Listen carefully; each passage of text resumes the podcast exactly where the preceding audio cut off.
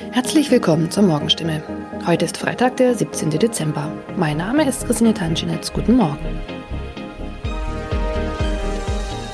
Und das sind heute unsere Themen aus der Region. Kinderärzte sollen Impfstoff zurückhalten. Freifahrt in der Stadtbahn bei kaputten Automaten.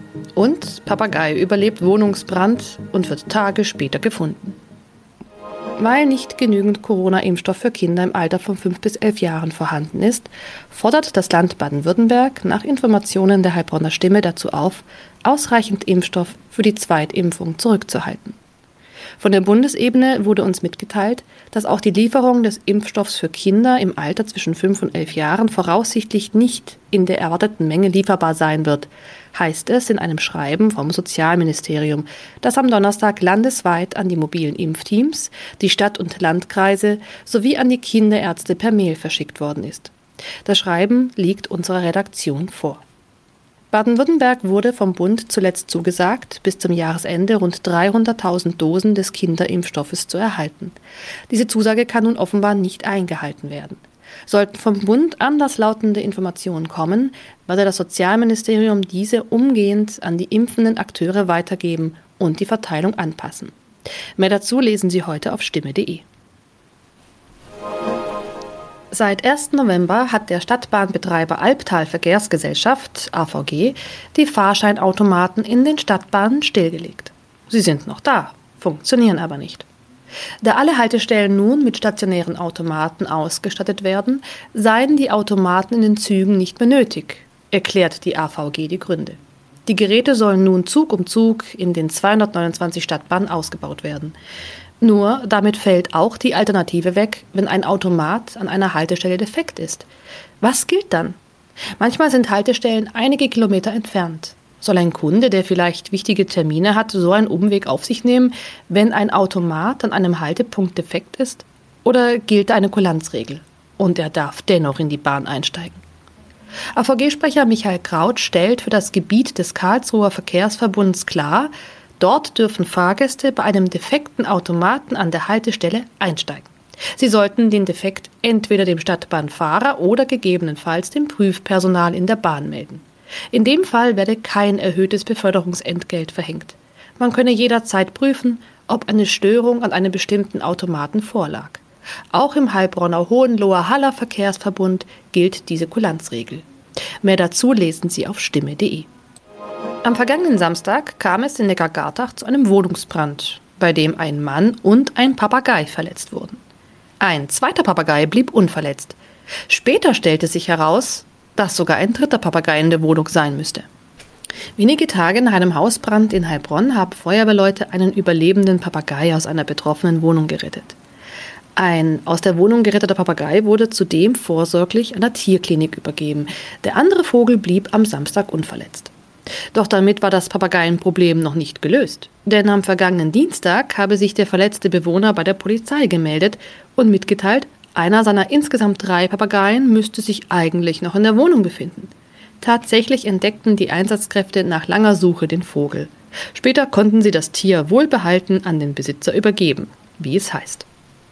Soweit die Nachrichten aus der Region.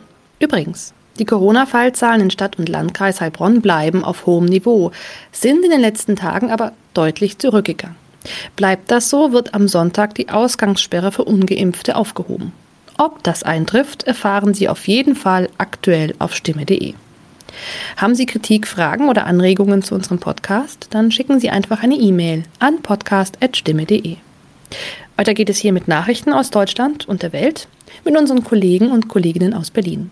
Ich verabschiede mich für diese Woche. Wir hören uns im neuen Jahr wieder und ich wünsche Ihnen eine besinnliche Weihnachtszeit und einen guten Rutsch.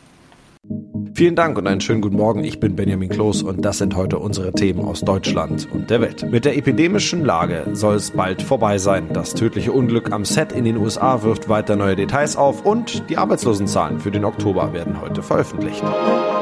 Die Corona-Zahlen steigen wieder, doch mit flächendeckenden Schulschließungen, Lockdowns und Ausgangssperren soll Schluss sein. Die epidemische Lage von nationaler Tragweite soll nach rund 20 Monaten zum 25. November enden. SPD, Grüne und FDP wollen die Einschränkungen dem Impffortschritt anpassen. Der Termin Ende November sei aber kein Freedom Day. Michelle Cradell berichtet aus Berlin. Welche Maßnahmen können denn dann trotzdem noch beschlossen werden? In einem Katalog sollen dann verschiedene Maßnahmen stehen, zum Beispiel die Maskenpflicht, 3G-Zugangsregeln, Hygienekonzepte oder die Kontaktnachverfolgung. Aber der Unterschied ist, dass die Länder dann vor Ort entscheiden, welche Maßnahmen wirklich sinnvoll sind. Die epidemische Lage hatte ja bisher den Vorteil, dass die Bundesregierung deutschlandweit auch kurzfristig neue Maßnahmen beschließen konnte, ohne dass ein Parlament vorher darüber abstimmen musste. Stattdessen soll es jetzt eben diese Übergangszeit geben und die soll dann am 20. März wieder enden. Neben der epidemischen Lage wurden durch die Pandemie ja auch andere Sozialleistungen beschlossen. Fallen die dann auch wieder weg? Nein, auch einige soziale Erleichterungen würden dann verlängert werden. Da wäre dann ebenfalls der 20. März vorerst der neue Stichtag. Also zum Beispiel gibt es dann weiterhin 30 Kinderkranktage anstelle von 10 und der Zugang zur Grundsicherung soll weiter erleichtert werden, besonders für Künstler oder Solo-Selbstständige. Was es aber nicht mehr geben soll, ist eine Homeoffice-Pflicht. Die sei wegen der Impfquote nicht mehr notwendig. Mit dem Thema Homeoffice allgemein wollen sich die Parteien aber noch weiter beschäftigen. Mhm, die Ampelkoalitionspartner haben sich jetzt für ein Ende der epidemischen Lage nationaler Tragweite ausgesprochen, regieren ja aber noch gar nicht. Können Sie das denn überhaupt beschließen? Also die neue Regierung steht zwar noch nicht, aber der neue Bundestag hat seine Arbeit ja schon aufgenommen und Angela Merkel führt die Aufgaben nur noch geschäftsführend fort. Da gilt generell das Gebot größtmöglicher politischer Zurückhaltung. Außerdem sind sich die möglichen Koalitionspartner ja einig und hätten damit eine Mehrheit im Bundestag. Wobei der Vorschlag, die epidemische Lage auslaufen zu lassen, kam ja auch vom noch amtierenden Gesundheitsminister Spahn von der CDU und er hat den Ampelpartnern auch Unterstützung bei einem Gesetzentwurf angeboten. Also alle Parteien sehen da schon die mögliche neue Regierung in der Pflicht. Immer neue Details zum tödlichen Unglück am Set in den USA kommen raus. Die Waffe, die der Schauspieler Alec Baldwin am Set des Westerns Rust benutzt hat, enthielt nach Angaben der Polizei scharfe Munition. Das abgegebene Projektil konnte sichergestellt werden, sagte der Sheriff Mendoza. Es gebe Hinweise, dass sich noch mehr scharfe Munition am Set befand. Dazu seien aber weitere Untersuchungen nötig. Tina Eck berichtet aus den USA. Nun steht also fest, es war eine scharfe Waffe. Erste Frage, wie konnte das passieren? Ja, das wird nun untersucht, wie dieser offenbar antike Revolver mit Munition geladen in die Hand von Baldwin gelangen konnte. Äh, die Polizei konnte die Patronenhülse sicherstellen und auch das tödliche tödliche Geschoss selbst. The actual lead projectile that was fired has been recovered das Bleiprojektil, das abgefeuert wurde, konnte aus der Schulter des Regisseurs Sousa operativ entfernt werden, erklärte der zuständige Sheriff Adam Mendoza in Santa Fe. Das Material geht jetzt zum FBI hier in der Nähe von Washington, um genau analysiert zu werden. Offenbar lagen da am Tatort ja jede Menge Waffen und Munition herum. Äh, danach sieht es aus. Mendoza sagte, man habe bei der Durchsuchung des Drehorts 600 Gegenstände sichergestellt, darunter mindestens drei Waffen und auch jede Menge Munition. Mindestens 500 Schuss waren am Set, darunter Dummies, also Platzpatronen, aber offenbar eben auch scharfe Munition. Das wird jetzt alles noch untersucht. Es gab ja auch Berichte, äh, dass das Team zum Zeitvertreib öfter mal mit scharfen Waffen auf leere Bierdosen schoss, angeblich auch am Tag des Unglücks selbst. Könnte es Anklagen geben, vielleicht sogar gegen den Schauspieler Alec Baldwin? Das wollten weder der Sheriff noch die Staatsanwältin ausschließen. Drei Personen sind jetzt besonders im Visier. Der Regieassistent, der Baldwin die Waffe gegeben hatte, die junge, unerfahrene Waffenmeisterin und Baldwin selbst. Äh, der Sheriff sagte, dass alle voll kooperieren, äh, aber dass auch alle behaupten, sie hätten nicht gewusst, dass die Waffe geladen war. Die Ermittler sind der Ansicht, dass die Beteiligten das hätten wissen müssen. Trotz aller Probleme der Wirtschaft, der deutsche Arbeitsmarkt hat sich bisher als äußerst stabil erwiesen. Über die jüngsten Entwicklungen informiert heute Vormittag die Bundesagentur für Arbeit. Sie stellt die Arbeitsmarktdaten für den ablaufenden Oktober vor. Kollege Nils Paul berichtet aus Nürnberg. Im vorigen Monat hat die Beschäftigung wieder ihr Vorkrisenniveau erreicht, es sogar übertroffen. Mittlerweile sind die Lieferengpässe für die Unternehmen aber so schwerwiegend, dass die Produktion stockt und das bei prallvollen Auftragsbüchern, so IFO-Präsident Korrespondent Clemens Fußt. Wir sehen, dass vor allem in der Industrie jetzt doch zunehmend Kurzarbeit läuft, weil eben die Aufträge nicht abgearbeitet werden können. Das ist natürlich unerfreulich. Einen Anstieg der Arbeitslosigkeit erwartet die Bundesagentur zwar nicht, sie werde aber nun langsamer zurückgehen, hieß es. In unserem Tipp des Tages geht es heute um die Steuererklärung. Die sollte am besten heute noch gemacht werden, um sicherzugehen, dass sie auch noch rechtzeitig beim Finanzamt ankommt. Denn an diesem Sonntag muss die Einkommenssteuererklärung für das vergangene Jahr da schon auf dem Schreibtisch liegen. Weil der 31. Oktober diesmal ein Sonntag ist, gilt auch der Montag als Stichtag, in Bundesländern mit Feiertag auch der Dienstag. Aber auf was muss ich bei der Erklärung für das Corona-Jahr wirklich achten? Thomas Bremser berichtet. Erstmal für alle, die jetzt einen Schrecken bekommen, wer muss denn überhaupt die Erklärung abgeben? Wer hat noch Zeit und welche Strafen gibt es eventuell? Also eigentlich müssen alle Arbeitnehmer die Erklärung jetzt abgeben, auch diejenigen, die im letzten Jahr Kurzarbeitergeld in Höhe von mehr als 410 Euro erhalten haben und Steuerzahler, die etwa Kranken, Eltern oder Arbeitslosengeld erhalten haben. Wenn ich für meine Steuern einen Steuerberater habe oder mir Hilfe suche bei einem Lohnsteuerhilfeverein, dann habe ich noch Zeit und zwar bis Ende Mai. Wenn ich meine Erklärung zu spät einreiche, drohen Zuschläge von mindestens 25 Euro im Monat. Die Abgabefrist wurde in diesem Jahr verlängert wegen der Corona-Krise. Es gibt gibt aber auch einiges zu beachten. Was zum Beispiel? Ja, es gibt diesmal eine Anlage, die nennt sich Corona-Hilfe. Da muss ich Zuschüsse eintragen, die ich bekommen habe als Freiberufler oder Betrieb, auch mögliche Überbrückungshilfen und Soforthilfen. Auch wer von diesen Berufsgruppen keine dieser Hilfen erhalten hat, muss das in der Anlage erklären.